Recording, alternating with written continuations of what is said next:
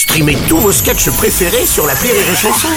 Des milliers de sketchs en streaming, sans limite, gratuitement, gratuitement sur les nombreuses radios digitales Rire et Chanson.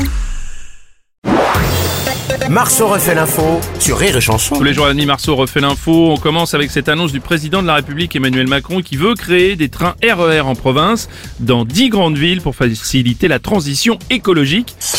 L'animateur le plus écolo, Nagui, Et bonjour. Eh oui, bonjour et surtout bienvenue, bienvenue, bienvenue, mais aussi bienvenue à tout le monde de prendre sa place dans le RER.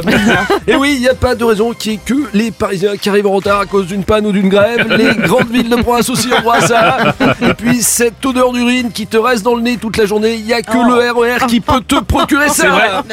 Des RER en province, c'est bien. Le temps qu'on définisse le budget, qu'on trace les lignes, qu'on construise les trains, les gares, les RER de province devraient arriver d'ici environ 328 ans à peu près. une vanne qui dénonce une vanne. Une vanne France Inter. Vous êtes bien sur France Inter. Merci, merci Nagui. Ça va nous faire de l'audience.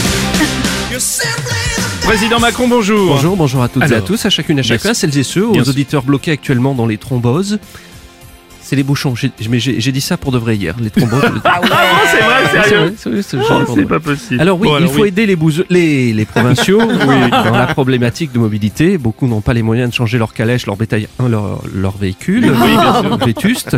Alors contrairement à Paris, où il suffit de traverser la rue pour arriver à son travail, évidemment.